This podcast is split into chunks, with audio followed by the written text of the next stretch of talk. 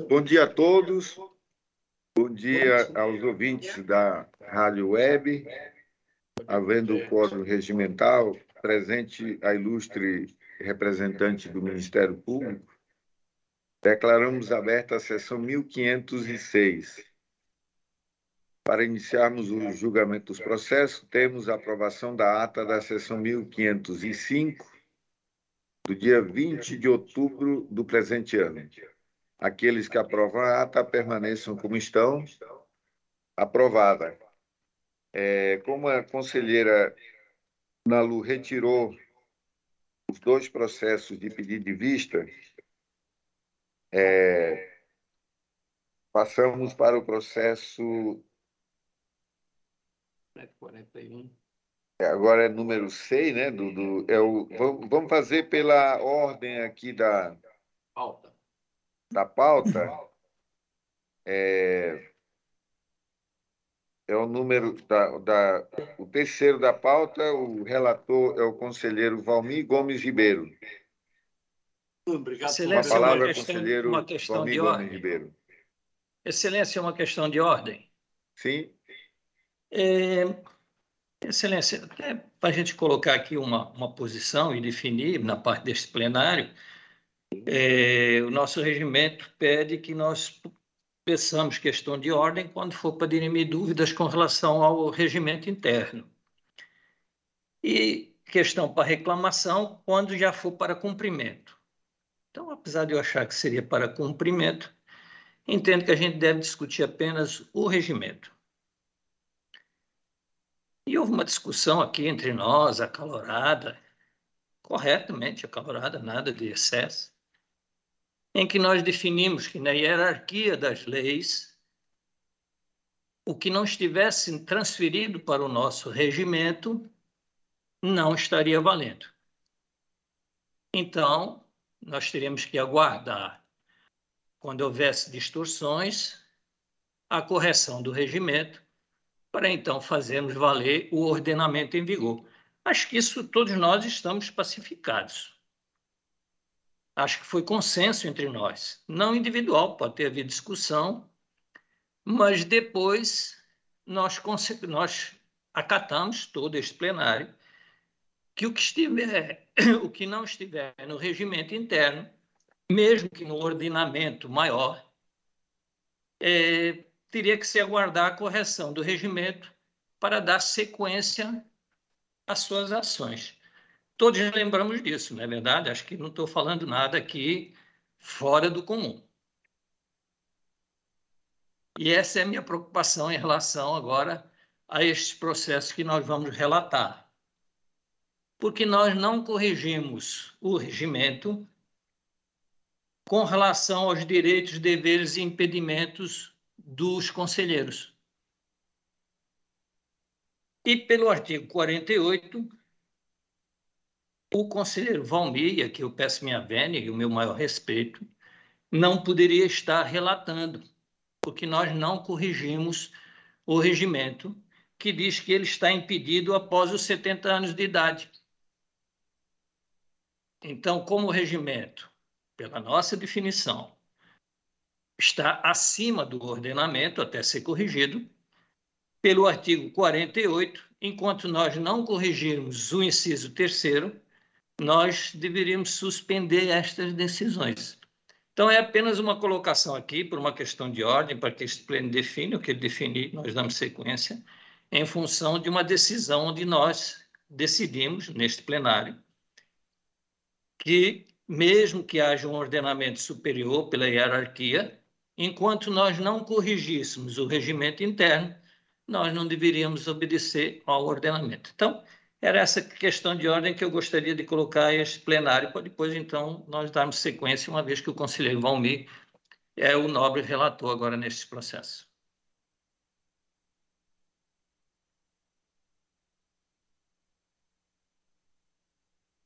Conselheiro Antônio Jorge Malheiro, eu não lembro qual foi a sessão em que nós decidimos que o, o, conselheiro com mais de 70 anos não pode relatar. Não, nós decidimos, não, não, não, perdão. nós decidimos que o que não estivesse no regimento, não esse caso específico, esse caso específico que eu estou trazendo agora. Nós decidimos que o que não estivesse no regimento tinha que aguardar ser corrigido no regimento para a gente seguir. E como o nosso regimento ainda continua com esta aberração, nós deveríamos também aguardar esta correção. É apenas a colocação com relação a isso, uma vez que o conselheiro Valmir é o relator. Sim, então quem, se tiver mais de 70 anos, eu não estou entendendo. Não pode relatar? Não. Nós dissemos que o que não nós demos uma asa ao regimento e dissemos que o regimento está acima do ordenamento. E eu, inclusive, fui voto vencido nisso. Mas nós dissemos isso. E o nosso regimento. Que... Bom, se tiver essa ata, eu coloco em apreciação do, dos, dos membros, porque não, não existe uma, uma que, posição em, dessa de. Até hoje, em no direito, pé, em que regimento... que eu, eu também acho, acho que nós deveríamos manter ele, eu, mas é só para a gente mostrar que o regimento não está, não está é em cima da hierarquia. superior né? a ele é... é, é Isso. É, eu Isso, vou ouvir não... a nobre procuradora Ana Helena sobre esse processo, sobre essa apresentação de proposição do conselheiro Malheiro, que eu acho é, que o tribunal não ter que recorrer, conselheiro, porque independente de, de, do regimento aqui, é, a minha sugestão é que a gente vá no judiciário, porque é um direito líquido e certo de que qualquer ordenamento que está acima do regimento interno, é, ele prevalece. Eu, eu vou, mas eu ah, vou ouvir aqui a, a nobre procuradora. É, é bom Não, dia, é que essa era a minha opinião, mas depois eu achei que nós tínhamos mudado isso. Bom dia, senhor presidente. É, bom dia, senhores conselheiros, senhoras conselheiras. Bom dia a todos, inclusive aqueles que nos, nos ouvem pela rádio. É, eu também, é, senhor presidente, não tenho conhecimento dessa decisão, né? Agora é óbvio que o regimento ele não está acima da Constituição. Né? Então, se é permitido hoje que o conselheiro fique até os 75, né? não só o conselheiro, os servidores públicos fiquem até os 75, o nosso regimento não, não está valendo nessa parte. Né? Concordo. Então, assim, a, eu, tenho, eu com certeza é, eu não tenho conhecimento dessa, não, também dessa decisão, né? mas essa decisão é, é que deve ser revista, porque é óbvio que o regimento não vai estar acima nem da Constituição nem das leis. né? Aí perfeito, ele não estaria perfeito. valendo neste ponto. Até perfeito. porque se houve uma alteração da Constituição, é tranquilo. É, a Constituição é que vale, que é a nossa lei maior. Perfeito. Não, concordo também. É só para a gente definir isso, questão de ordem para definição, não é nem de reclamação para cumprimento. Não, concordo, senhor. É, assim, eu não tenho conhecimento, mas vale o que está na Constituição. Né? O pres, presidente, só, só, só, só uma questão de ordem que é, é rapidíssimo, mas eu acho que termina os dois questionamentos tendo é, razão, tanto do conselheiro Malheiro quanto à arguição do Ministério Público, mas que vejam bem, nós temos uma emenda constitucional número 88, emenda constitucional número 88, de 7 de maio de 2015. Sim. Essa emenda constitucional 88, 7 de maio de 2015, ela que dá aquele direito de você é, ficar até os 75 anos uhum. e, tal, perfeito, e tal, e tal, e tal, e tal. Essa emenda constitucional já cobre totalmente este, este, esta lacuna que nós estamos questionando quanto ao regimento interno. Perfeito. Porém, porém, o nosso regimento interno não fala dessa lei, dessa, ou melhor, dessa emenda constitucional. É, é uma questão de que, por isso que eu digo, os dois têm razão, mas nós estamos é, assegurados pela emenda constitucional número 88, é o que eu vejo com certeza, perfeito, com perfeito, certeza, perfeito, com certeza. Nada mais, senhor presidente.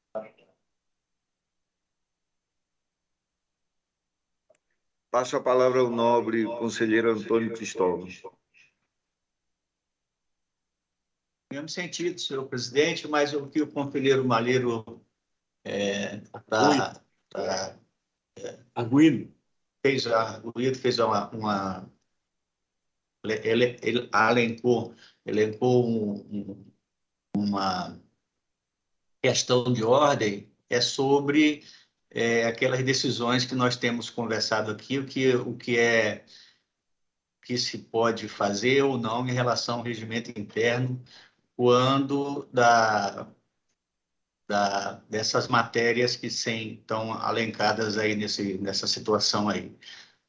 É, é só uma questão que o conselheiro Malheiro tem é, para manter a, a, a nossa coerência entre um assunto anterior que foi passado aqui e o atual. Então, eu acho que eu entendo isso nesse sentido. É só para manter a coerência.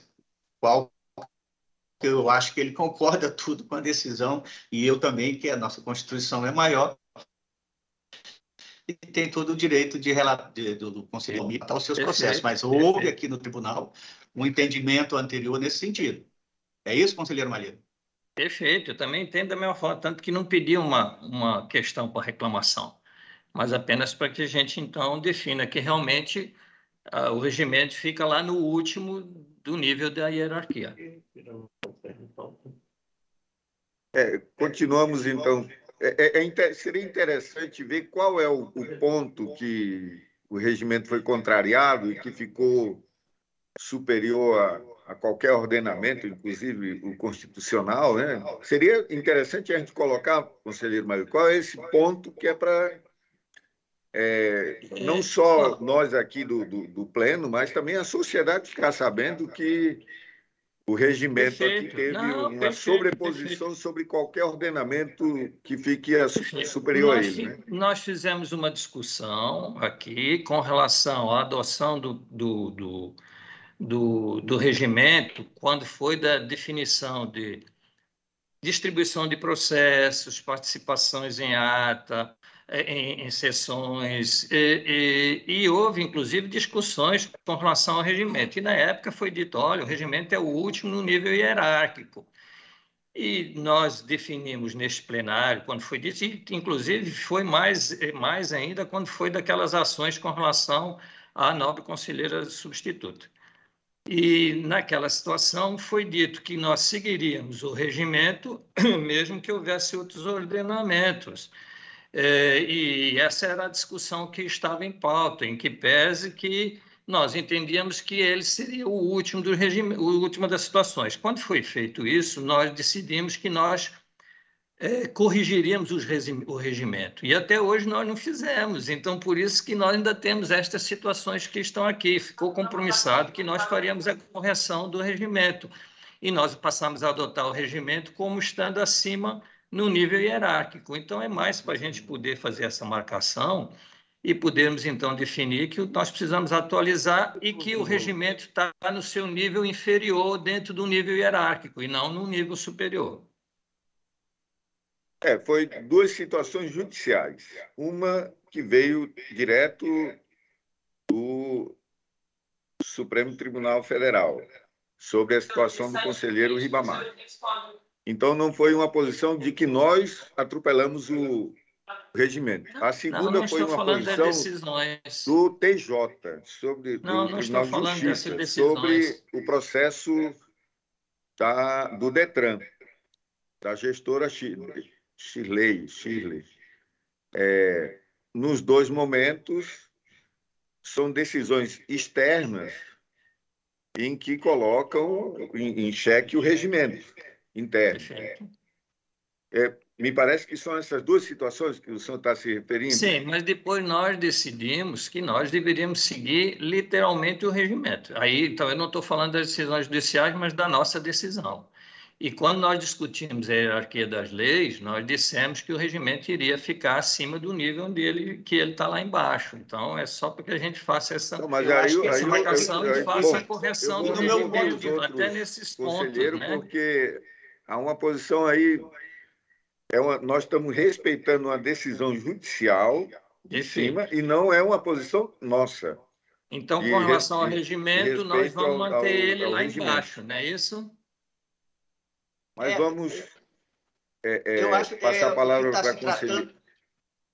Que está se tratando aqui é a posição que foi lá atrás, que o regimento ficou acima da Constituição e acima do. Da, da, da... Então, eu acho que tem que se rever aquela decisão nossa, que não, o regimento tem lá atrás, se a, se a Carta Maior é, é, é, dá direito a outras prerrogativas, então vamos acatar a carta, o regimento vem lá embaixo, não o contrário. Essa eu acho que é a discussão mais ou menos nesse sentido. Não, eu, eu acho o contrário. Nós temos que, então, questionar se o STF tem ou não tem o, o poder de, de comando do, na Constitucional e é. se o, o, Tribunal de Justiça tem ou não tem. Porque tem, toda vez que tem qualquer processo nosso que está judicializado, nós não avançamos.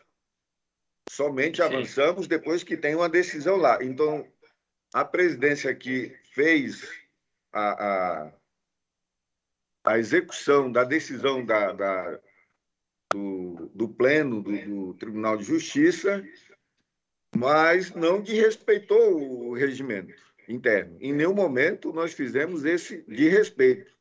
Mas ah, então, se então, tem se isso eu, votado, eu, eu, então, queria. Eu, então, eu, acho que. Então, Excelência, eu peço até Vene desculpa de eu ter entendido mal, porque eu tinha entendido que nós tínhamos tirado o regimento lá do final da hierarquia. Então, nesse sentido, eu peço Vênia, peço desculpa até por essa colocação e com todo respeito ao conselheiro Valmir, que eu entendo habilitado e excelente, até pelo conhecimento que ele tem, é o nosso decano e quem está aqui há mais tempo. Então, eu peço até desculpa por essa interferência, então, já que então todos estamos uníssonos com relação de que há uma hierarquia e o regimento, então, às vezes não pode ficar acima daquela posição dele está. Então, nesse sentido, eu, eu peço vênia, excelência. E desculpa. Mas mesmo assim, vamos ouvir a conselheira é, Dulce.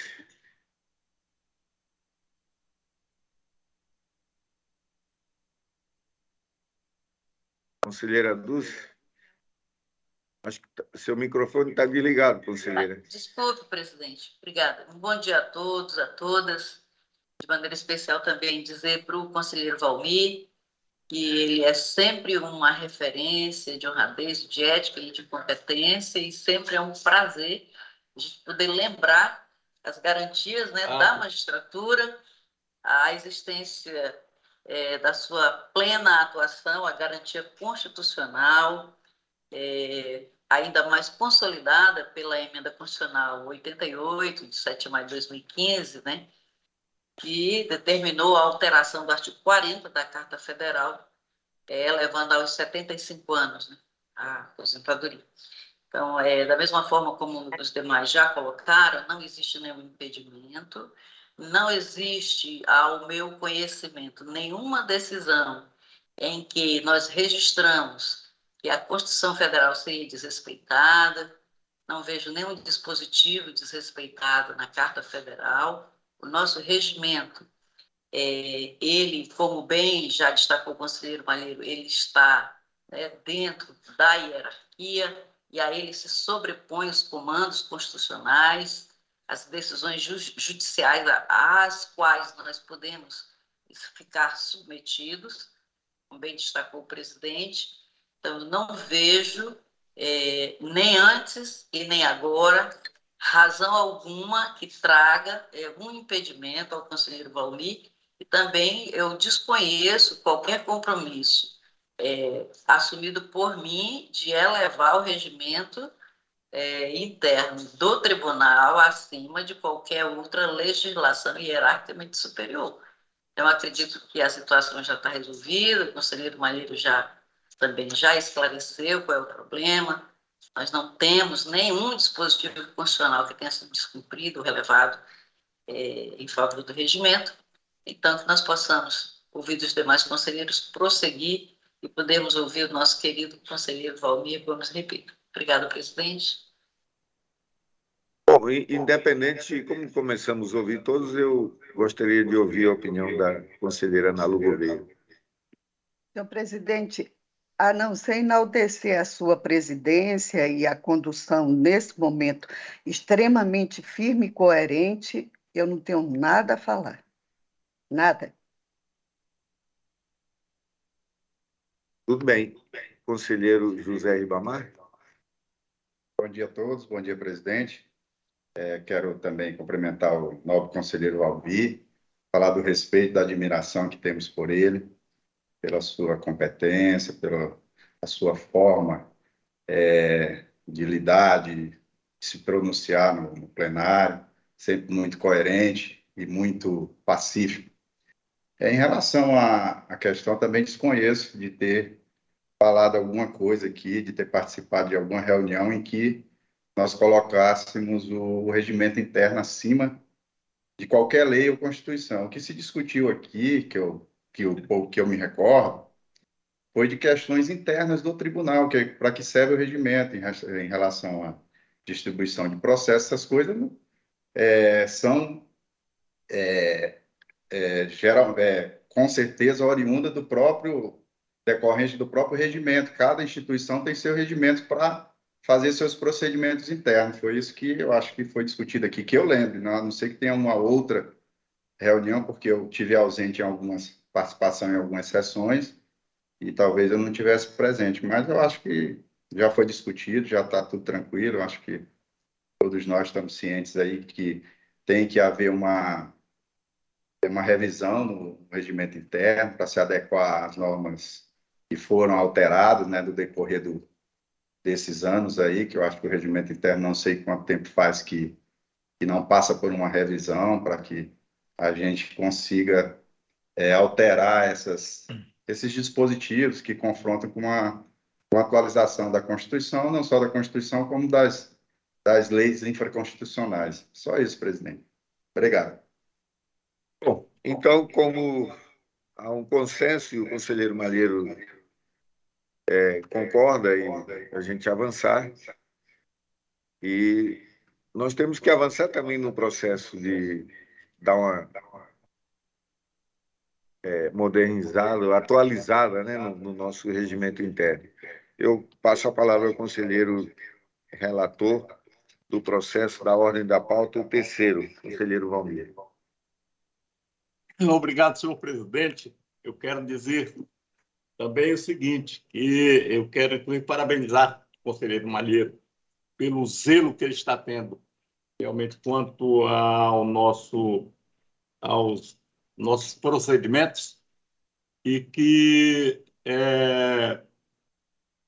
mas eu vejo sinceramente eu vejo que a, a emenda constitucional número 88 é, ela sanou totalmente esse problema é, é, do nosso regimento interno, até porque todos os, o, o pessoal que estão acima dos, ou seja, que tem o direito à aposentadoria com 75 anos, e isso a emenda constitucional 88 fala, é, eles têm todo o direito, toda a prerrogativa, todos os deveres, as obrigações.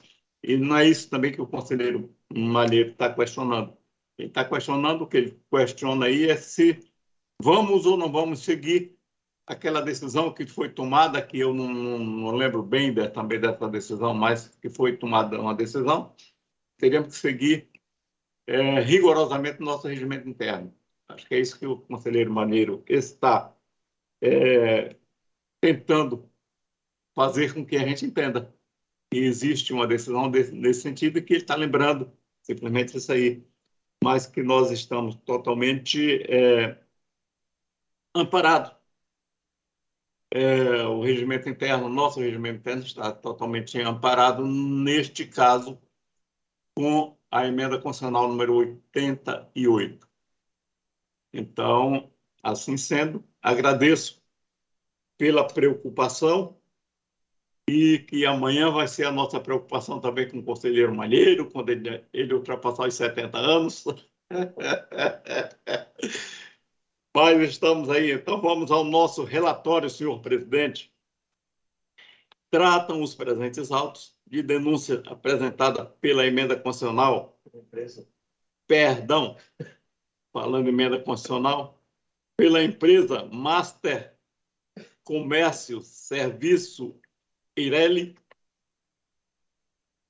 é, dando conta de possíveis irregularidades no edital do pregão eletrônico número 32 de 2022 da Secretaria de Saúde do Estado do Acre, SESACRE, destinada à aquisição de material médico hospitalar e insumos para hemodiálise. A DAFO, através do LICOM, emitiu análise técnica preliminar, indicando a ocorrência de inconsistências que poderiam prejudicar o certame licitatório. Na fase do contraditório, as inconsistências identificadas pela área técnica foram sanadas conforme relatório conclusivo do LICOM de folhas 96 barra 101. Remetidos autos ao Ministério Público de Contas, esse se manifestou por intermédio de seu ilustre procurador, doutor Sérgio Cunha Mendonça, as folhas 106 barra 108. Este é o relatório, senhor presidente.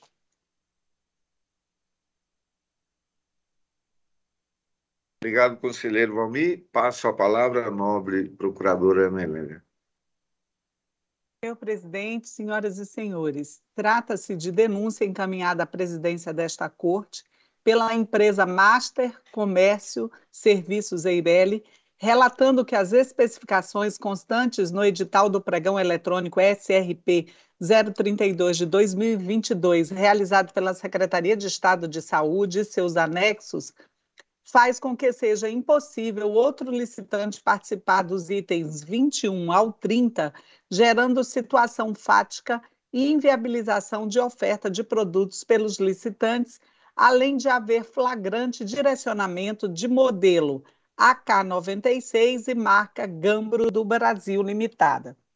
Tais itens são materiais utilizados nos pacientes em procedimento de hemodiálise e estão totalmente direcionados para a marca Gambro do Brasil Limitada.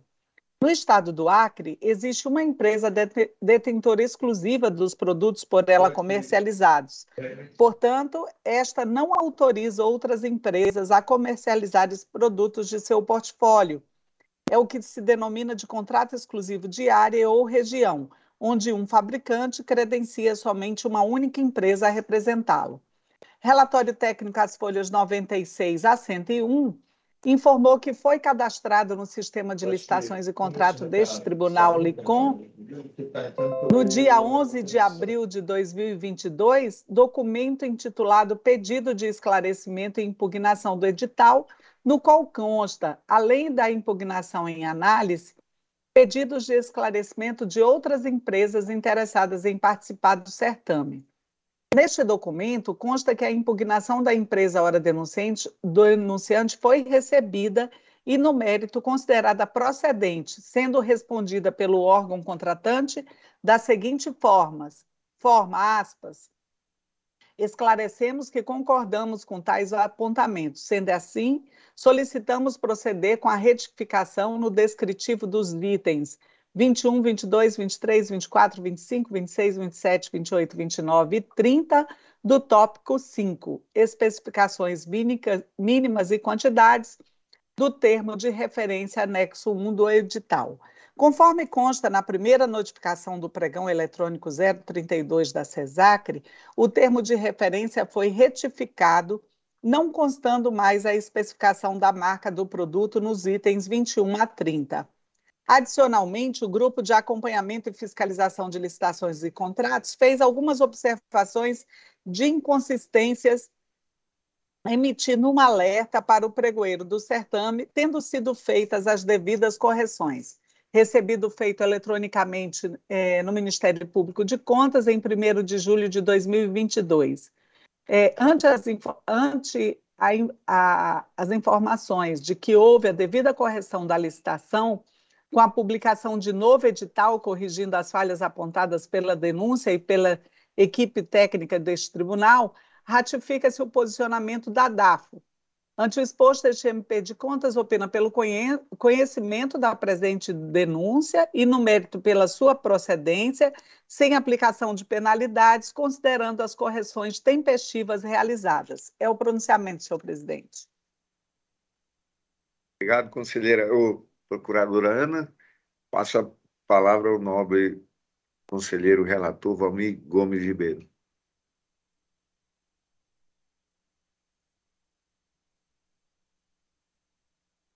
Perdão. Muito obrigado, senhor presidente. Então, vamos ao voto. A denúncia preenche os requisitos de admissibilidade previsto na lei, razão pela qual dela tomo conhecimento. No mérito, verifica-se compulsoriamente os autos e as inconsistências que maculavam o certame licitatório foram corrigidos.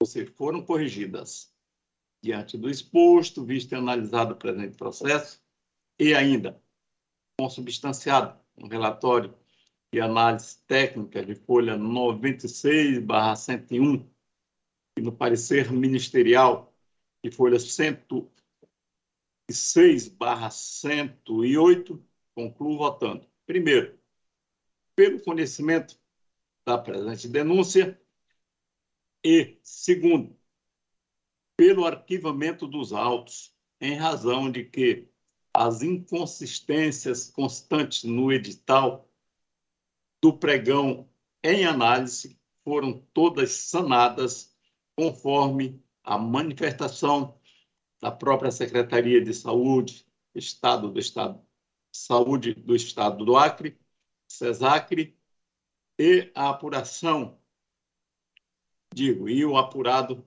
pela análise técnica, tendo sido conclusive, perdão, tendo sido, inclusive, corrigida a questão apontada nestes autos pela denúncia, ou seja, pelo denunciante,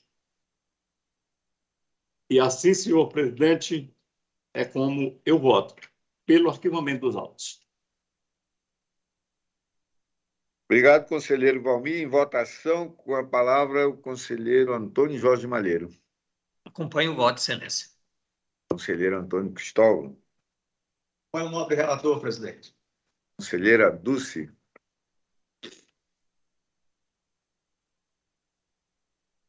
Conselheira Dulce, está ouvindo? Estou ouvindo, é, eu estou ouvindo sim. Desculpe.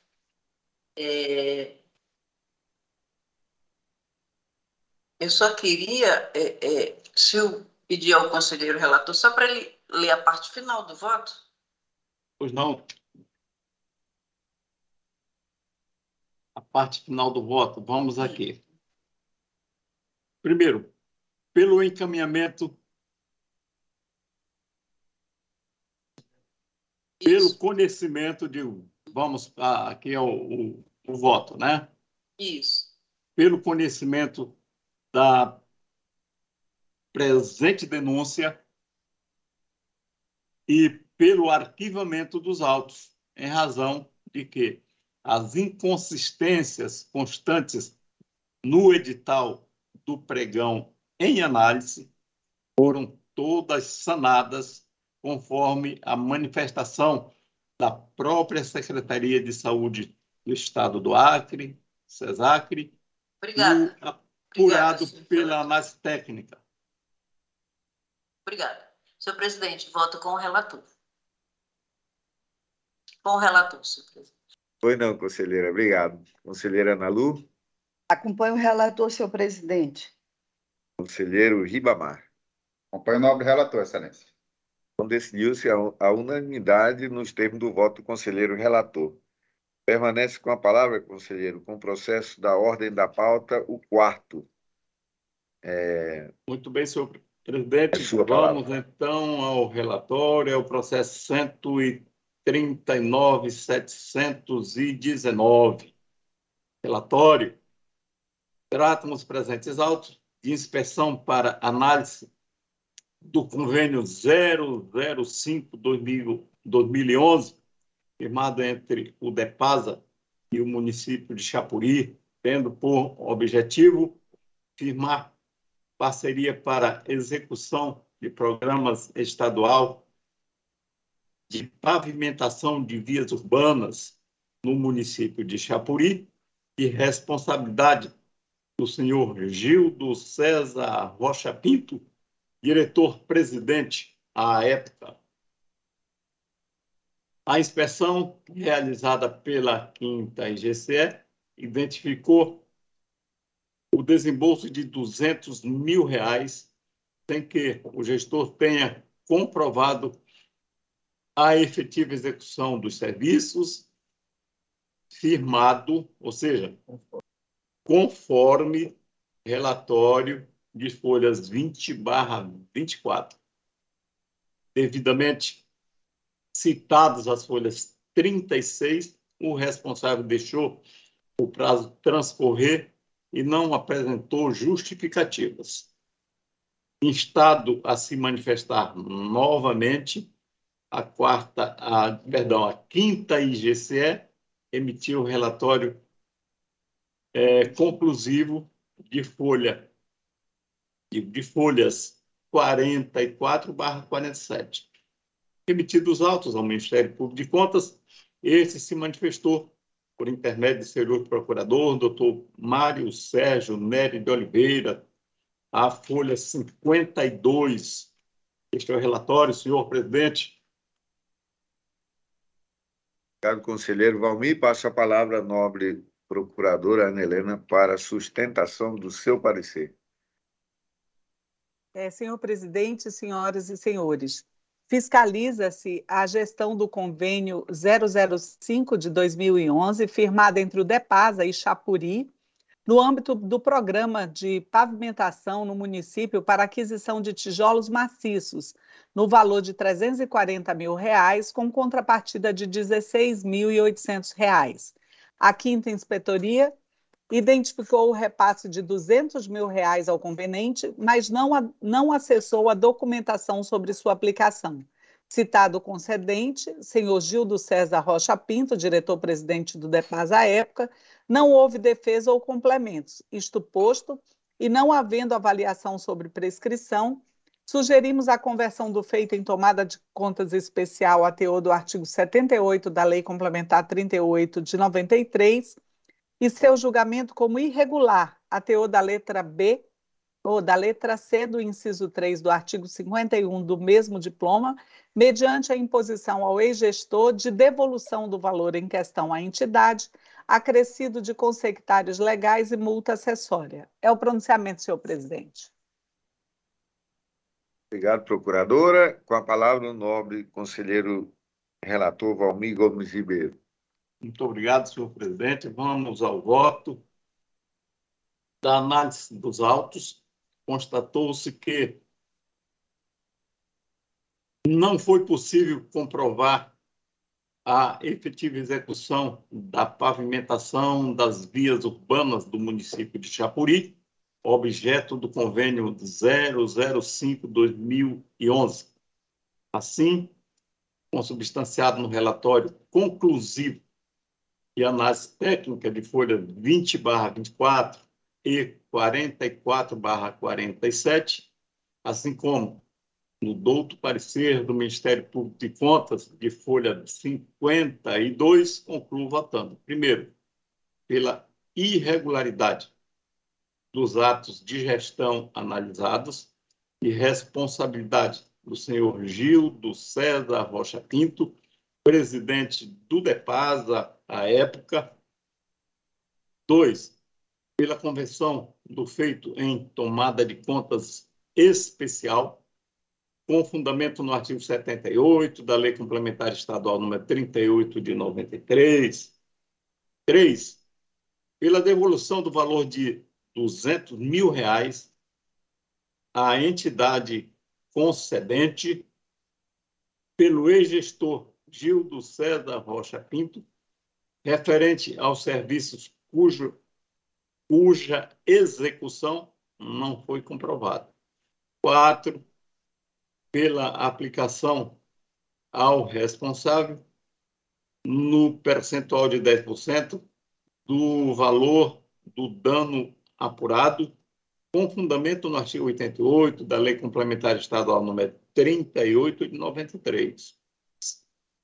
Quinto, deixam de aplicar a multa disposta no artigo 89 da Lei Complementar Estadual número 38 de 93, em razão da prescrição.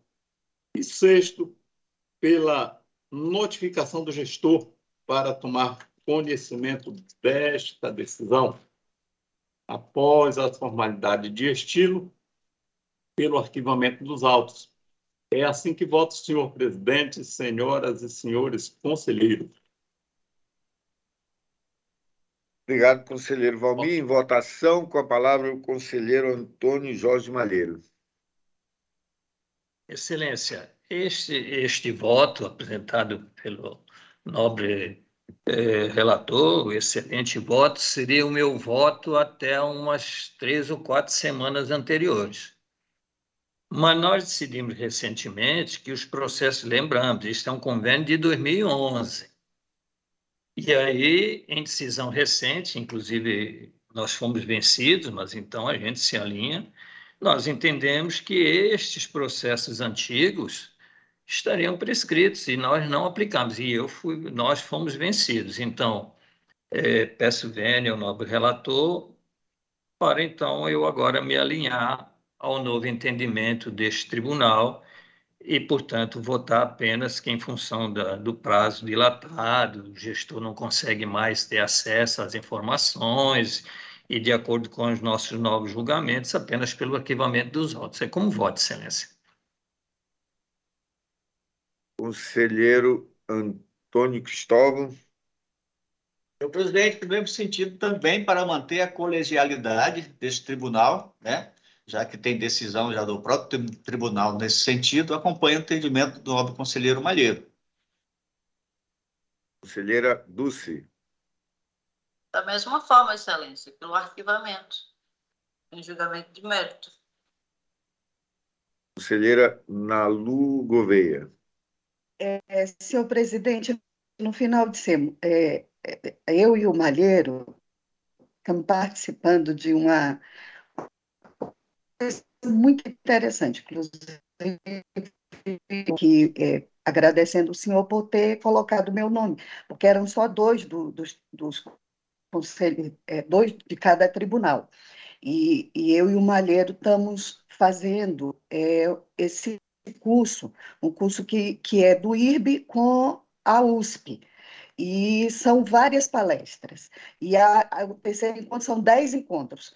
O terceiro encontro foi agora com o ministro do TCU, Ananias. Não, desculpa, Anastasia. É, e, e, e e por que, que eu estou falando isso? Porque não é só pela questão da, da, do que foi decidido pelo tribunal, é inclusive pela LINDB. É, na palestra do, do, do, do, ministro do TCU, é, Anastasia, ele deixa bem claro que é, a gente chega a um momento que, o, que o, os controles, os, as instituições de controles, elas é, é, tem que dar, tem que parar é, é, e rever que não foi feito um trabalho pelo próprio tribunal. Então, nessa situação, a, a, não é da gente estar tá penalizando o gestor, é a penalização do próprio tribunal por não ter feito um trabalho a tempo. E, e, e, aí vem a questão da segurança jurídica, que ele é uma das pessoas que mais é, é, é, tem livros e coloca sobre a questão da segurança jurídica. Então, eu queria também não só basear meu, meu voto nessas questões que nós já discutimos internamente dentro do tribunal, mas também é o que todos os tribunais a nível de Brasil estão fazendo. Tribunal de Contas de, de Rondônia, agora mesmo está entre os cinco melhores dos, eh, dos, tribunais do Brasil, mas uma das coisas que ele fez foi pegar é, é, é, processos antigos, isso, esse aqui não dá mais. E aí a gente é, é, faz um voto único e enquadra alguns processos nessa avaliação da questão também, além de tudo que foi colocado, da segurança jurídica. Acompanho o voto do conselheiro Malheiro.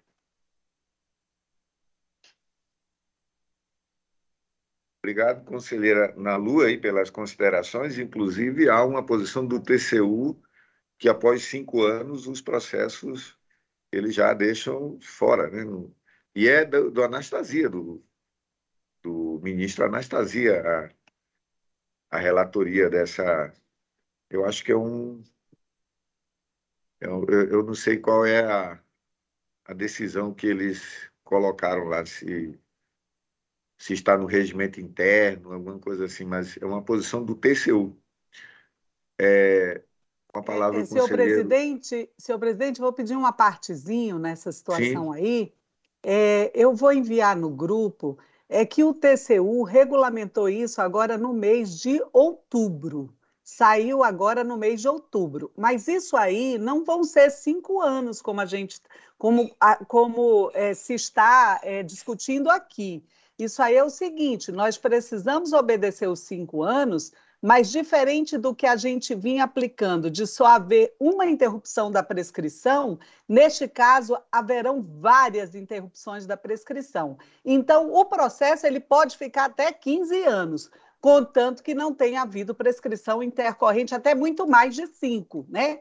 15 eu estou dizendo assim, hipótese, até muito mais de 5, porque vão haver várias interrupções da prescrição. Então, isso aí a gente precisa se debruçar caso a caso, né? Não vai ser assim, cinco anos arquivou. Não é isso. É cinco anos, aí, mas existem várias hipóteses de situação da prescrição da forma como acho que a conselheira Dulce já colocou em alguns votos dela, porque antes, pelo decreto anterior, havia só uma interrupção, mas agora não. Então, o que a gente não pode deixar é o processo parado e também chamar, mas a, a, isso aí vai é, chamar para o contraditório antes dos cinco anos. Mas o processo ele vai, vai sofrer várias interrupções. Eu vou mandar a norma então, isso aí realmente agora já é norma do TCU. E, em alguns, em algum, eu estou com um processo meu que eu já vou colocar. Eu vou mandar depois aqui no grupo para todo mundo a norma, tá bom? Nada mais, senhor presidente. Conselheiro, obrigado, procuradora Ana. Acho que a maioria já leu aqui, inclusive nós aqui estamos mudando toda a nossa rotina, né, para a gente entrar em processos de é, de risco, né, de alto risco, aqueles que de baixo risco é, entrarão com, é, não na totalidade, mas por amostragem, né? E o risco está tá relacionado tanto a, a, gestores, quanto a empresas, quanto a, a valor do, do, do recurso, enfim. Às vezes a gente bota um esforço grande para fiscalizar uma Câmara que gasta 300, 300 mil, 400 mil, enquanto deixa de fiscalizar um, uma, um, uma licitação, um, um, contrato de mais de 100 milhões de reais, 40 milhões de reais que tem na esfera estadual. Enfim, mas é, isso eu espero que até o final do mandato a gente desse mandato a gente conclua e já entre no próximo ano com a, uma lógica diferente, né? Da gente ser mais, realmente mais eficiente, mais eficaz né? na, na, na nossa atuação e contribuir realmente com a melhoria, o refinamento da gestão pública. Eu passo a palavra para o conselheiro José Ribamar. Obrigado, Excelência. Acompanha o entendimento da maioria pelo arquivamento dos autos. Então, decidiu-se por unanimidade, né, nos termos Maioria. O conselheiro Malheiro não divergiu, não, conselheiro? Não, o conselheiro Valmir, o relator, é que votou pela devolução. Ah, tá. Então é por maioria. Por maioria. Desculpe aí. Por maioria nos termos do voto do conselheiro Malheiro. Passamos para o processo da ordem da pauta, o 5, processo da ordem da pauta número 5, com a palavra o conselheiro Antônio Jorge Malheiro. Obrigado, Excelência. Tratam os autos de prestação de contas da administradora da, da Zona de Processamento de Exportação do Acre, a ZPE, exercício de 2021 da responsabilidade do senhor Rogério Vitor Alves de Mello, diretor-presidente, Alan Silva de Lima, é, é, o primeiro de 1 de janeiro a fevereiro, 17 de fevereiro de 2021, e o segundo de 1 de março a dezembro de 2021. A prestação de contas foi tempestiva, o orçamento era apenas de mil reais, não houve movimentação, a análise técnica fez o seu relatório e o doutor Poirquet se pronunciou através do seu ilustre procurador, doutor Sérgio Cunha Mendonça. É o relatório, Excelência.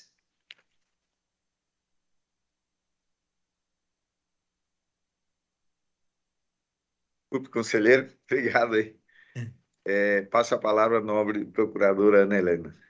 Senhor presidente, eh, senhoras e senhores, a prestação de contas em referência de responsabilidade dos senhores Rogério Vitor Alves de Mello, diretor-presidente, no período de 25 de março de 2020 a 17 de fevereiro de 2001, 2021, e Alan Silva de Lima, diretor-presidente no período de 1 de março de 2021 a 31 de dezembro de 2021, foi encaminhada tempestivamente a esta Corte de Contas em 15 de maio de 2022, atendendo à resolução TCE TCE Acre 87 de 2013. Bem analisado pela primeira Inspetoria Geral de Controle Externo, esta emitiu o relatório técnico de folhas 91 a 97, onde apurou a regularidade das contas apresentadas.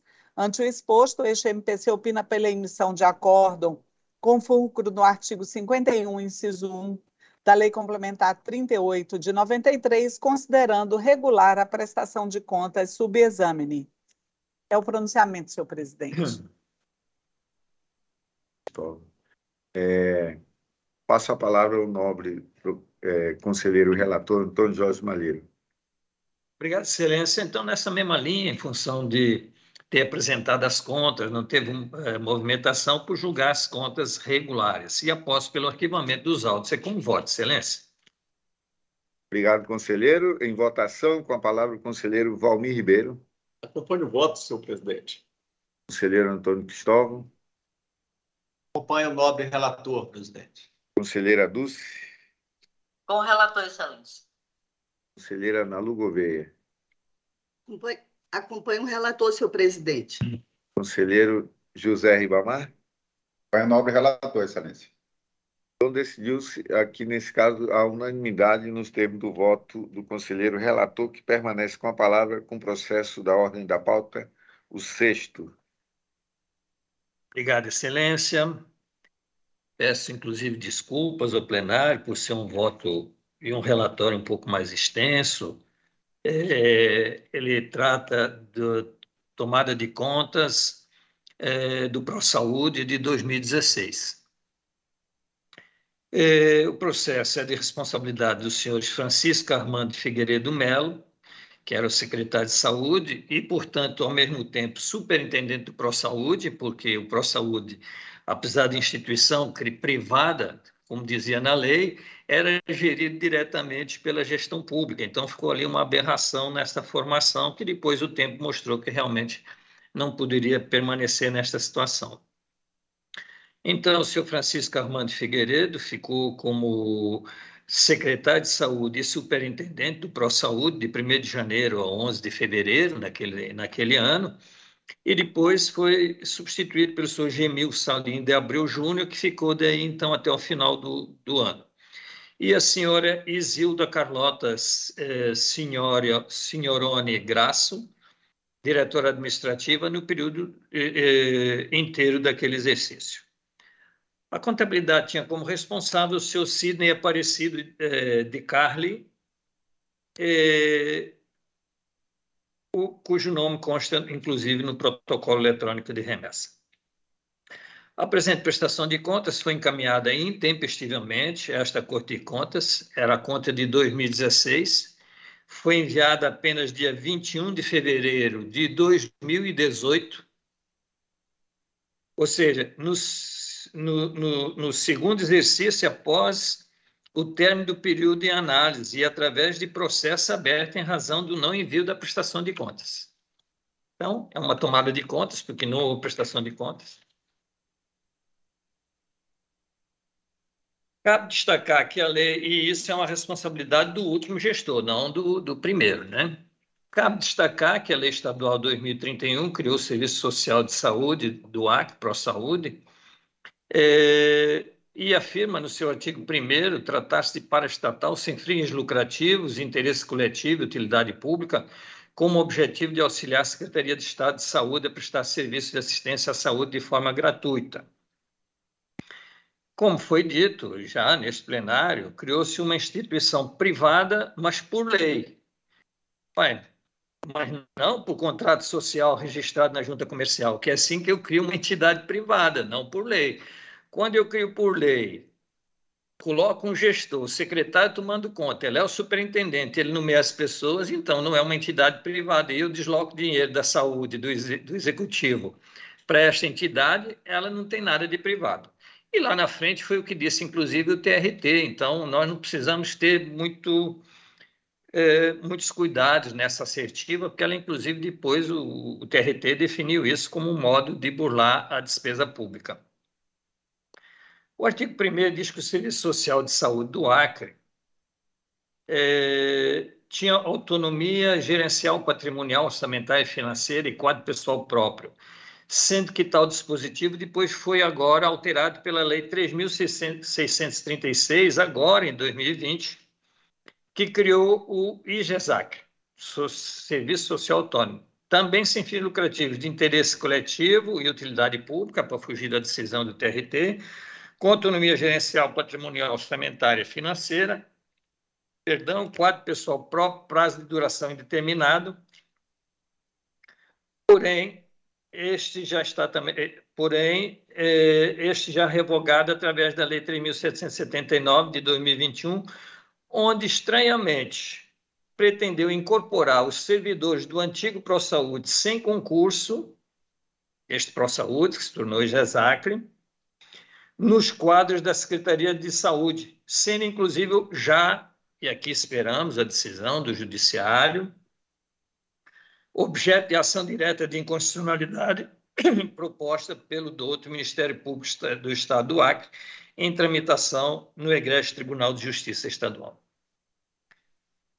Pois bem, voltando à Lei 2031-2008, que estabeleceu que o, que o, Pro, o ProSaúde, apesar da sua suposta personalidade jurídica de direito privado, o ProSaúde era um ente estatal, gerenciado pelo Estado, e seus gestores eram nomeados diretamente através de indicação, se mostrando um monstro dentro da gestão pública, monstro no sentido de que ele é uma figura estranha, inclusive mencionado na Justiça do Trabalho como forma de burlar a contratação e a despesa de pessoal. O secretário de Saúde repassava para este ente recursos que depois eram gastos sem a necessária e obrigatória obediência ao orçamento.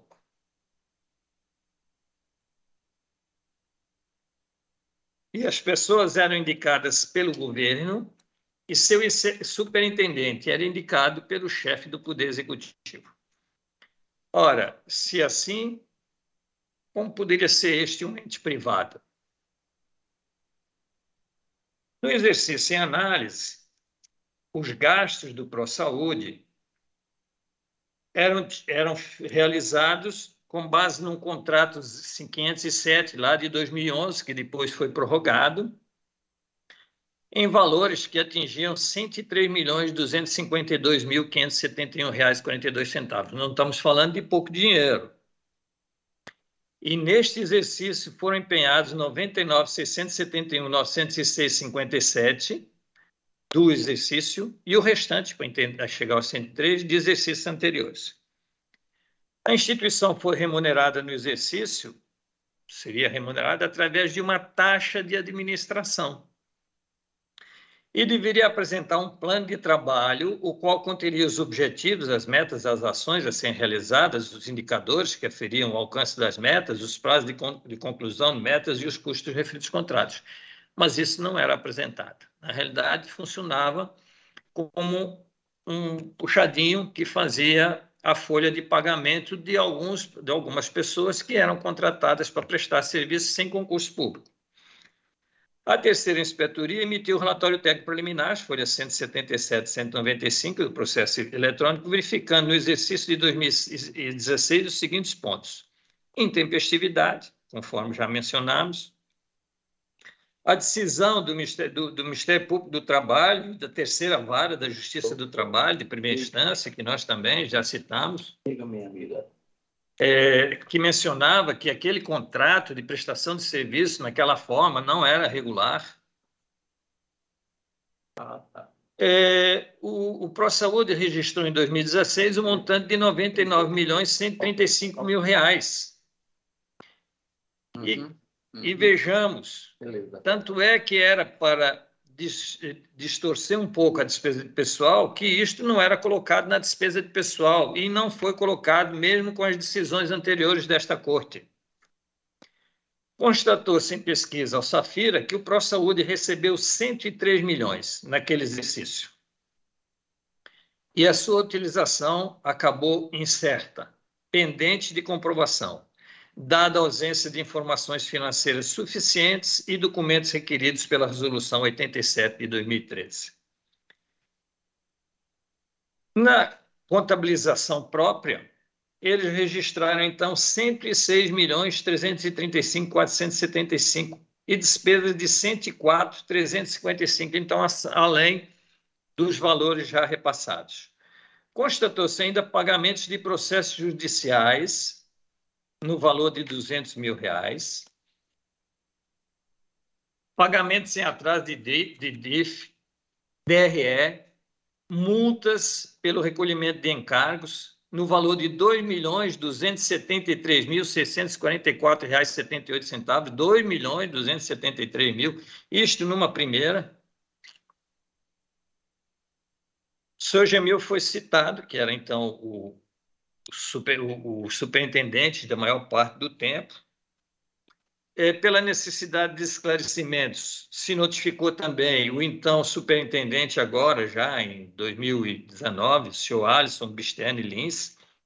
Foi feito um novo relatório, aqueles valores foram colocados, não houve apresentação, extrato e comprovação da prestação de contas da taxa de administração, e aí se verificou que, na realidade, os DARFs e GPS não pagos e, portanto, acarretaram uma multa não mais de 2 milhões, mas de 3 milhões 440 mil. E, dadas essas novas inconsistências, houve nova citação ao seu Gemil Salim Abreu. E depois também, em função da divisão de períodos de superintendência, o seu Francisco Armando Figueiredo, cabe mencionar que o período dele é realmente curto, ele é realmente só de 1 de janeiro até meados, até dia 11 de fevereiro de 2016, e foi também citada, então, a senhora Carlota, que era a diretora administrativa que tocava, então, o ProSaúde. Regularmente citados, todos apresentaram seus esclarecimentos. E, ao final, vem um relatório conclusivo, onde ficou colocado que não havia conciliação financeira dos 89 milhões recebidos, não havia prestação de contas da taxa de administração, esta dividida em R$ 237.475,98 para o senhor Francisco Armando, foi ele o gestor deste período, e R$ 2.201.000 mil para o senhor Gemil Salim. As divergências nos pagamentos não foram apresentados, pagamentos de multas e juros, como nós já falamos, no valor de 3 milhões, é, agora 546 mil. O Ministério Público, através do seu ilustre procurador, doutor Sérgio Cunha, pronunciou-se novamente agora no processo eletrônico, é, lá atrás, perdão, as folhas 2078 a 2087. O processo foi colocado em 25 de março de 2021, sendo retirado em função da inclusão de novos documentos pelos, pelos gestores, é, em busca da verdade real. Foram trazidos ao processo, foi emitido um novo relatório técnico complementar. E agora, por fim, o Ministério Público, através do seu ilustre procurador, doutor Sérgio Cunha, pronunciou-se é, novamente, mas agora pela regularidade com ressalva das contas, acompanhando também o um novo entendimento da DAF. É o relatório, Excelência. Obrigado, conselheiro é, Antônio Malheiro. Passo a palavra à nobre procuradora Ana Helena. É, senhor presidente, senhoras e senhores, a presente tomada de contas foi objeto de manifestação deste órgão ministerial as folhas 1595 a 1602, 2078 a 2087 e 3546 a 3555, onde se opinou pela emissão de acordo considerando irregular a prestação de contas e multa administrativa do artigo 89.2 do é, da Lei Complementar Estadual 38 de 93 pelas demais irregularidades detectadas, além de determinar a atual gestão da Secretaria de Estado de Saúde, que incorporou o Instituto de Gestão de Saúde do Acre, GESAC, que por sua vez substituiu o Serviço Social de Saúde do Acre Pro Saúde, a instauração de tomada de contas especial visando a apuração de responsabilidades definição das sanções pertinentes e recomposição ao erário em virtude de pagamento de encargos por atraso no valor de R$ 2.277.647,83 no exercício de 2016. Na oportunidade, afastou-se os pedidos de devolução pelo pagamento de taxa de administração por considerar que se tratava de transferência de recursos de um ente público para outro ente público, ambos na esfera estadual, e pela diferença de salários dos profissionais do ProSaúde comparados aos pagos pelo Estado do Acre. Também afastou-se quaisquer responsabilidades referentes aos senhores, ao senhor Francisco Armando Figueiredo de Mello e à senhora Isilda Carlota Signorini Graço. Após a manifestação ministerial, houve a apresentação de defesa por parte do senhor Francisco Armando Figueiredo de Mello, as folhas 3.559 a 3.577 e relatório conclusivo às folhas 3.735 a 3.751, onde a área técnica alinhou seu entendimento ao deste parquet é, no sentido de não haver responsabilidade passível de sanção sobre o defendente, senhor Francisco Armando. Porém, afastou a irregularidade das contas do senhor Gemil Salim de Abreu Júnior, considerando sanada a questão sobre a ausência de cópia do quarto termo aditivo, extrato e respectiva publicação referente ao contrato 164 de 2012, firmado com a empresa Hepato Clínica Médica Limitada também considerou que a remessa intempestiva do contrato 373 de 2011 e aditivos ao LICOM seria uma falha formal, considerando ainda que no decurso da análise da execução do referido pacto, aquela unidade técnica não detectou falhas graves passíveis de modificação e ou responsabilização. Em relação ao pagamento de multas e juros no valor de R$ 2.273.647,83, considerou que a gestão de 2016 somente efetuou o pagamento dos valores principais e dos encargos, mas que o fato gerador dos mesmos pertence ao exercício de 2015, reiterando, que a, reiterando a necessidade de abertura de tomada de contas especial para apuração total do dano e individualização de responsabilidades. Afastados estes três itens que figuravam como irregularidades na prestação de contas, a Diretoria de Auditoria Financeira e Orçamentária pugnou pelo julgamento como regular com ressalva diante das seguintes inconformidades. Um, intempestividade na apresentação da prestação de contas e ausência de informações financeiras analíticas quanto às despesas da instituição. 2. Ausência de documento emitido pelo Conselho de Administração da instituição ou ato normativo que defina as remunerações dos cargos do ProSaúde, infringindo o inciso 7, artigo 15 da Lei Estadual 2031 de 2008, que é a lei de criação da entidade.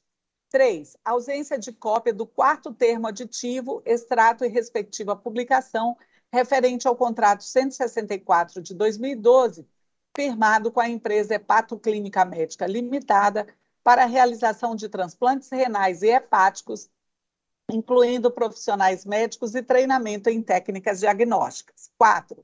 Remessa intempestiva do contrato 373 de 2011 e aditivos ao LICOM, descumprido o artigo 1 parágrafo 3 combinado com o artigo 5 da resolução TCEA 97 de 2015. 5. Falha administrativa que resultou em cobrança judicial por não pagamento é, de adicional de periculosidade ao empregado Miguel Fernando Guizardi.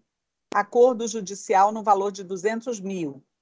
6. Pagamento de multas e juros no valor de R$ 2.273.647,83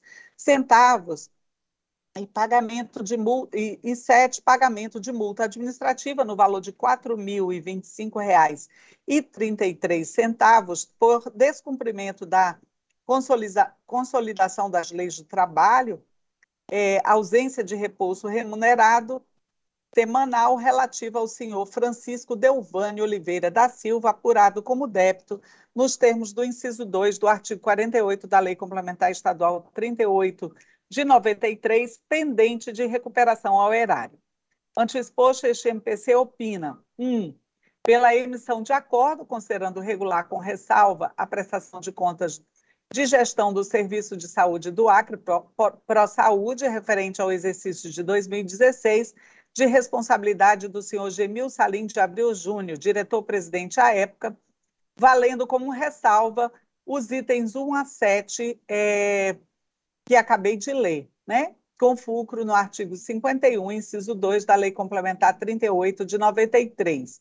E dois, pela determinação à atual gestão da Secretaria de Estado de Saúde, que incorporou o Instituto de Gestão de Saúde do Acre, que por, IGESAC, que por sua vez substituiu o Serviço Social de Saúde do Acre Pro Saúde, a instauração de tomada de contas especial visando a apuração de responsabilidades, definição das tensões pertinentes e recomposição ao erário em virtude de pagamento de encargos por atraso no valor de R$ 2.273.000 mil reais, R$ 647,83 no exercício de 2016, com fundamento no artigo 44, parágrafo 1 da Lei Complementar Estadual 38 de 93. É o pronunciamento, senhor presidente. Obrigado, procuradora Ana. Com a palavra o nobre conselheiro Antônio Jorge Malheiro. Obrigado, excelência. Em face dos dados apresentados nos autos, verifica-se que a prestação de contas em exame não apresentou todas as peças obrigatórias relacionadas no anexo 10 do Manual de Referência, terceira edição da Resolução 87 deste Tribunal, prejudicando a análise da regularidade dos atos praticados pelos antigos gestores dos recursos do ProSaúde repassados pelo CESAC, principalmente aqueles é, referentes à taxa de administração, que inclusive o próprio Paquet menciona que é transferência de serviço público para outro órgão público, em que pese a lei dizer que é uma entidade privada, porque assim era gerido. Verificou-se também que o ProSaúde não apresentou quaisquer tipos de avaliação, controle de quantidade, qualidade, eficiência ou economia para a administração pública, conforme estava definido no programa e no contrato é, não havendo sequer controle da, ou aferição do pagamento dos supostos serviços prestados, cuja, cuja execução foi de R$ 103.252.598. Dos valores repassados, as despesas informadas com a folha de pagamento foram da ordem de R$ 99.135.000, representando 96% dos valores repassados.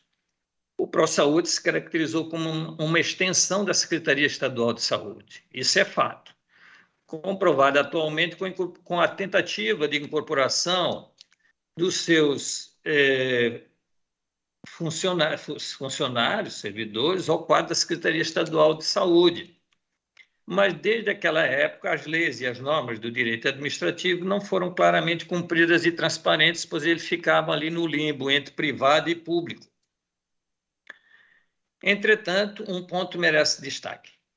Os valores pagos na contratação de pessoal pelo Serviço Social de Saúde, ProSaúde, em relação aos valores pagos pelo governo do Estado para profissionais que exerciam as mesmas funções no governo, conforme a tabela comparativa de folhas 1534 a 1539 do processo eletrônico, não foram todos levantados pela auditoria da DAF.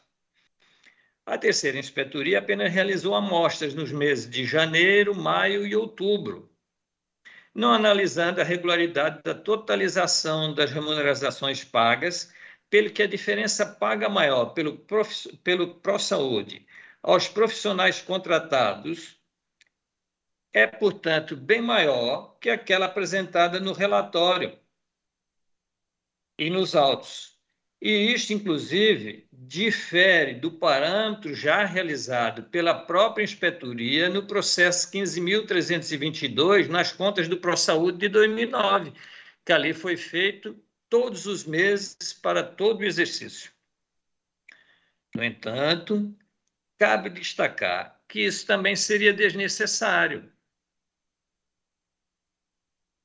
porque esta corte que tinha reconhecido, através da decisão proferida no Acórdão 10.108 de 2016, como regular, irregulares tais pagamentos, quando comparados às remunerações pagas pelo ProSaúde e pela CESACRE, recentemente, após recurso, considerou que isso era regular, que as contratações e este pagamento, mesmo diferente, era regular conforme o Acórdão 2595 de 2021 do plenário, ratificado em outras decisões semelhantes, como do Acórdão 2437 de 2021, referente agora à prestação de contas de 2014, que as considerou regulares com ressalvas.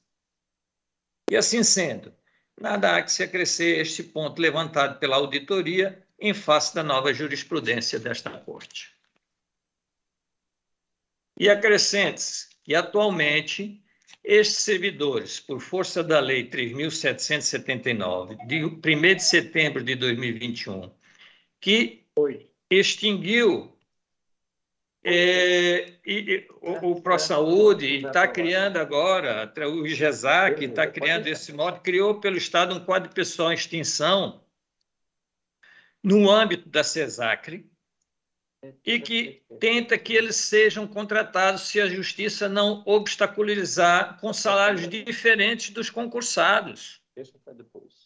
E este plenário chancelou tal situação, porque não reprovou esta desvinculação. Outra situação, então, com relação à diferença em pagamentos de valores diferenciados, não há o que se discutir nem falar em regularidade.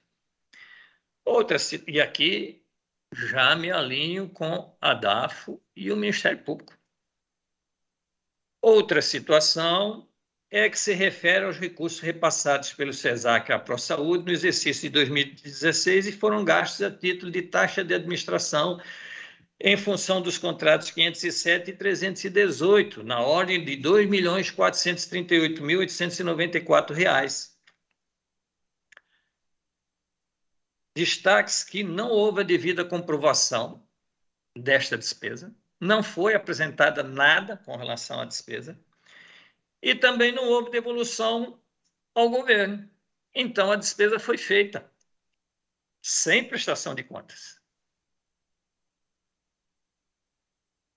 E não havia previsão legal para tal pagamento. E, principalmente, a devida prestação de contas. Porque aqui mesmo o doutor Parquet disse que era dinheiro público de um órgão público para um órgão público, mesmo ele se dizendo privado. Então, era necessária e obrigatória a prestação de contas. onde eu gastei, quanto eu gastei com a diretoria, quanto eu gastei com, com, com luz, quanto eu gastei com água. Não, isto não foi prestado contas. Sendo um caso de despesa indevida por parte da atuação daquela entidade que não alcançou eficiência nem economicidade que deve reger a administração pública. Porém, também em recente julgado, esta Corte considerou regular com ressalvas a ausência total de comprovação da prestação de contas destas taxas de administração nestes contratos, naquelas decisões já mencionadas. Assim, mesmo não sendo nosso entendimento, mas em face destas decisões, tal não configura mais irregularidade. Pelo que também nisso me alinho com o douto Parquet e com a DAFO. Restou, então, o pagamento indevido de multas e juros, não de 2.400, porque depois foi apurado lá durante o processo mais 1 milhão e 200, então de 3 milhões 549 mil, pelo atraso no recolhimento de contribuições no exercício anterior pelo senhor Armando, mas pagos depois pelo Gemil em 2016. Como o pagamento é em 2016, é a responsabilidade sempre de quem paga.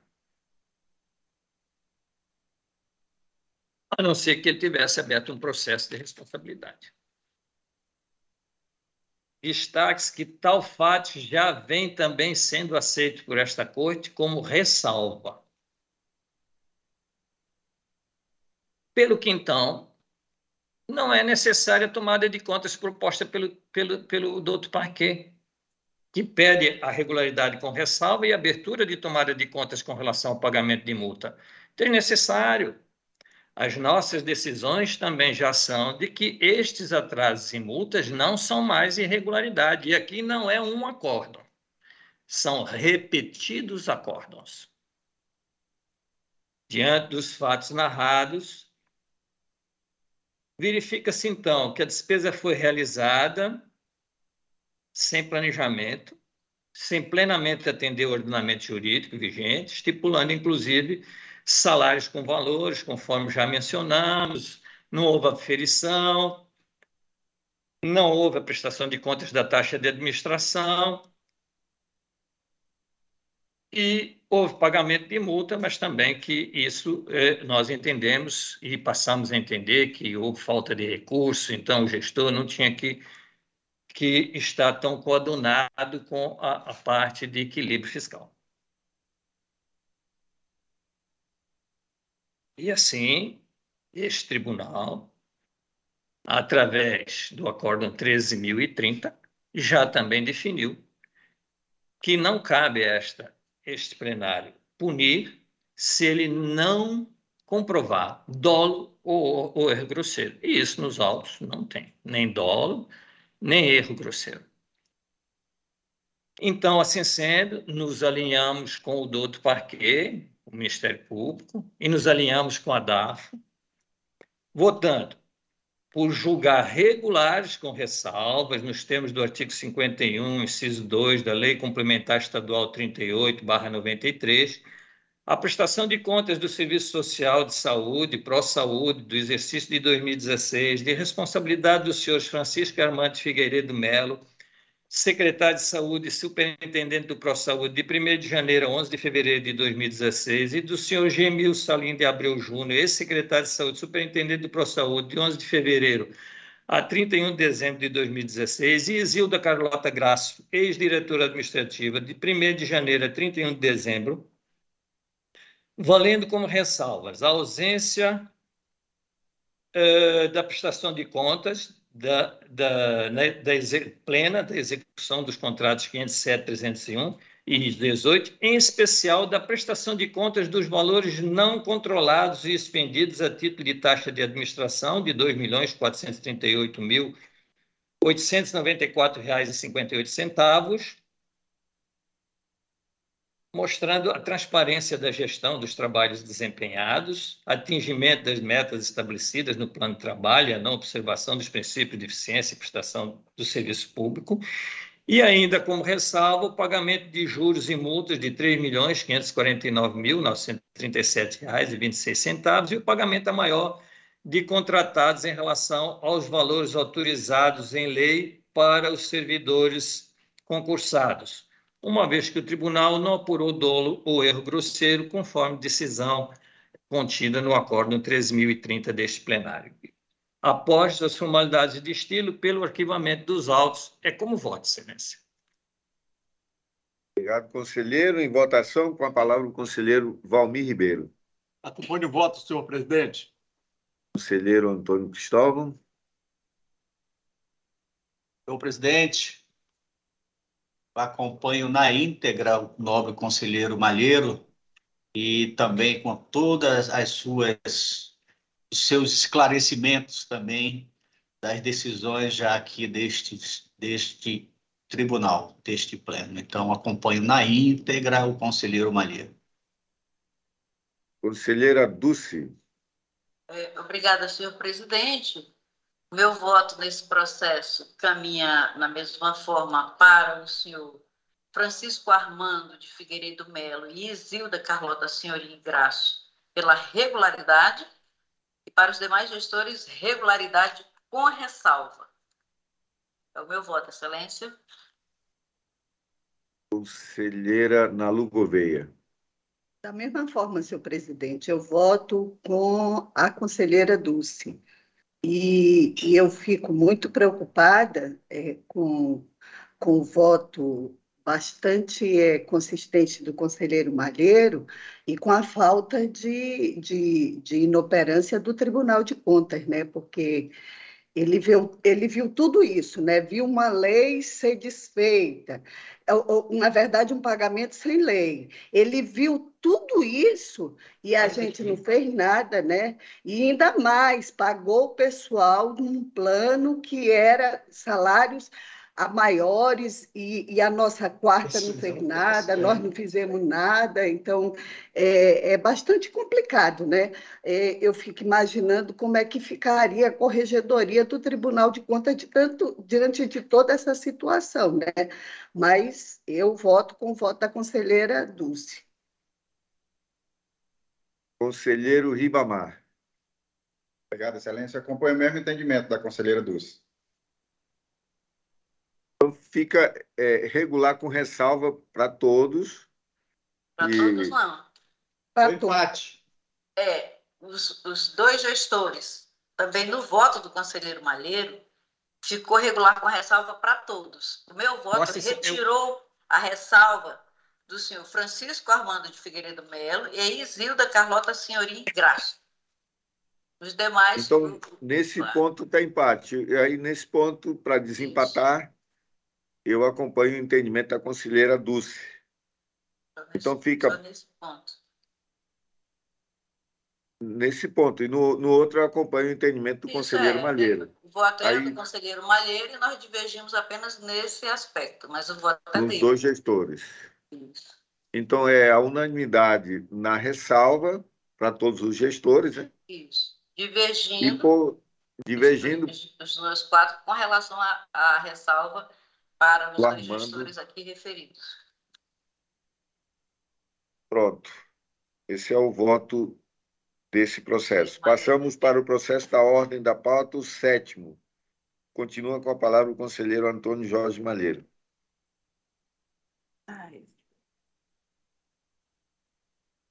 Obrigado, Excelência. Trata o presente processo do embargo de declaração da ABACO.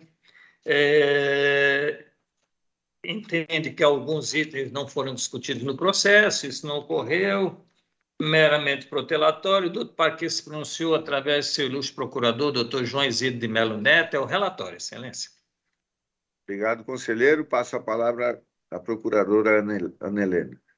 É, senhor presidente, senhoras e senhores, trata-se de embargos de declaração interpostos pela ABACO Engenharia, Construções e Comércio Limitada, por meio de advogado, em face do Acórdão 12.591 de 2021 plenário, exarado nos autos do processo 139.025, por meio do qual a embargante foi condenada à devolução solidária ao erário estadual do valor de R$ 139.516,48, consistentes em valor quantificado como superfaturado na execução do contrato 08-2014-044B, firmado entre, entre a empresa e o DEPASA, bem como individualmente ao pagamento de multa no percentual de 10% do valor a ser devolvido, com fundamento no artigo 88 da Lei Complementar Estadual 38 de 93. Aduz a embargante, em síntese, que a decisão impugnada não teria considerado adequadamente os argumentos apresentados pela defesa durante a instrução, deixando de enfrentar pontos levantados pela defesa, quais sejam: a. que não houve superfaturamento em relação à divergência na largura das ruas, pois os serviços foram efetivamente executados. B que não houve superfaturamento na execução dos serviços de terraplanagem e pavimentação, tendo inclusive a empresa embargante crédito a receber do poder público contratante. C. Que não houve superfaturamento na execução do serviço de sarjetão, conforme demonstrado em vistoria técnica realizada pela embargante. D. É, que não houve superfaturamento na execução dos serviços referentes a esgoto, PVs, e meios fios e meio fio e sarjetas, conforme laudos técnicos juntados aos autos. Sendo assim, requer o reconhecimento da emissão do acordo impugnado e a condenação dos efeitos infringentes e a concessão, perdão, de efeitos infringentes para promover a sua modificação. Inicialmente, observa-se que o presente feito não foi objeto de encaminhamento a área técnica deste tribunal para manifestação conclusiva ao, ao, aos, ao, conclusiva a seu cargo. Ante o exposto, este MPC requer preliminarmente o encaminhamento do feito à área técnica competente para pronunciamento conclusivo, sem prejuízo de nova oitiva deste órgão ministerial para o seu pronunciamento de mérito. Não sendo este o entendimento, prossegue-se com a manifestação de mérito no estado em que o processo se encontra.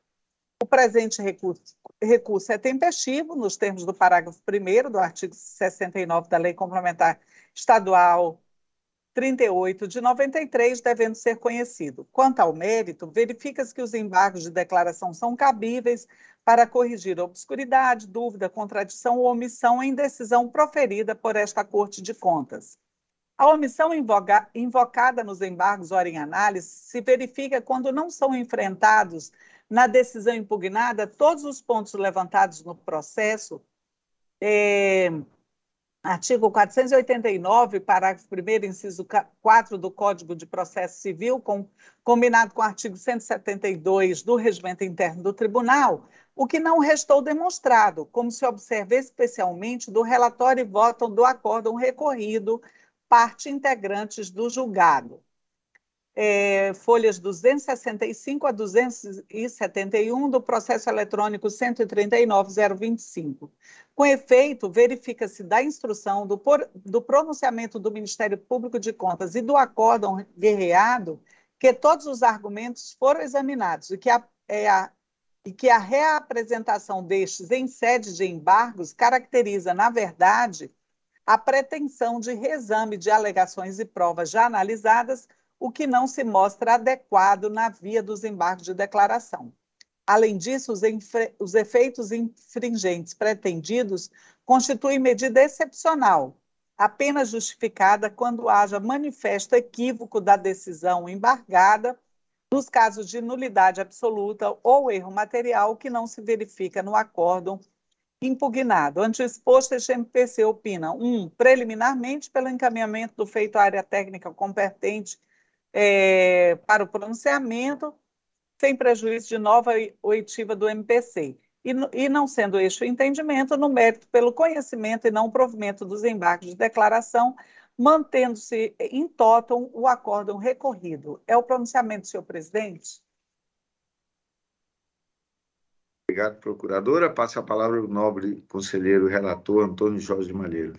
Excelência, nessa mesma linha, pelos mesmos motivos, pelo, pelo conhecimento dos embargos e, no mérito, pelo não provimento, e após pelo arquivamento dos autos. É como voto, Excelência.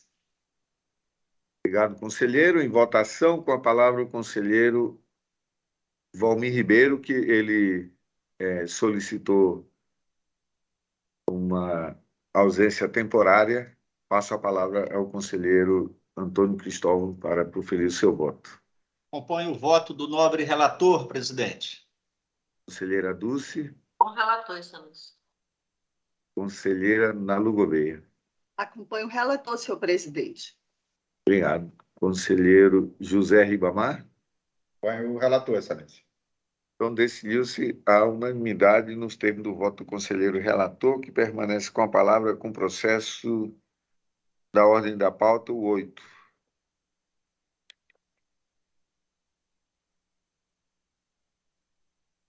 Conselheiro Antônio Cristóvão. Obrigado, Antônio Excelência. Excelência é o mesmo sentido, é um outro pedido de, de embargo de declaração é, e também é, manifesta que, que poderia não haver alguma discussão sobre algum item importante, o que não ocorreu. O doutor Parquet se pronunciou nos autos. É como voto, Excelência? Obrigado, conselheiro. Passo a palavra à nobre eh, procuradora Ana Helena. É, senhor presidente, senhoras e senhores, trata-se de embargos de declaração interposto tempestivamente pelo senhor Rafael Almeida de Souza, ex-diretor do Instituto, Instituto Socioeducativo do Estado do Acre, ISE, com a finalidade de afastar possível omissão no Acórdão 13.117-2021 do plenário, que negou provimento ao seu pedido de revisão, mas alterou ex ofício a sua condenação à devolução para o valor de R$ 180.716,56.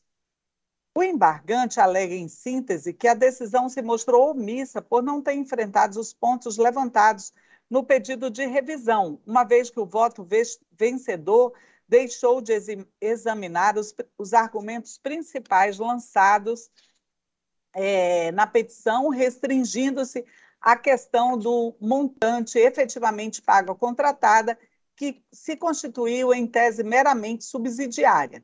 E continua afirmando que, quanto ao argumento referente à inexequibilidade da proposta da empresa FR Damasceno, é, microempresa fartamente demonstrada, e da consequente inexistência de dano à horária ao se tomar como parâmetro preço claramente inexequível, não houve a respectiva análise pelo voto vencedor, o que certamente alteraria completamente o cenário do julgamento. Não houve manifestação da área técnica deste tribunal. O processo foi remetido ao Ministério Público de Contas em 27 de maio de 2022. Os pressupostos recursais foram integralmente cumpridos razão pela qual o presente embargo deve ser conhecido. Quanto às argumentações expendidas pelo embargante de que houve omissão em relação aos pontos alegados pela defesa, ao analisar o voto do relator, é possível verificar que a maior parte deste foi para demonstrar que não havia como declarar a inexequibilidade da proposta vencedora, é, da, da, empresa FR Damasceno, discorrendo um longo e bem feito arrazoado sobre tal controvérsia. Ante exposto, este MPC opina pelo conhecimento do embargo de declaração por ser próprio e tempestivo para, no mérito, negar-lhe provimento. É o pronunciamento, senhor presidente.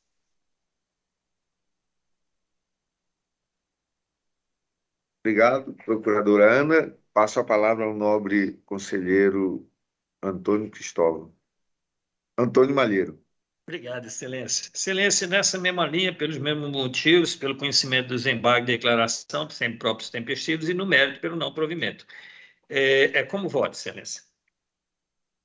Obrigado, conselheiro Antônio Malheiro. Em votação, com a palavra o conselheiro Antônio Cristóvão.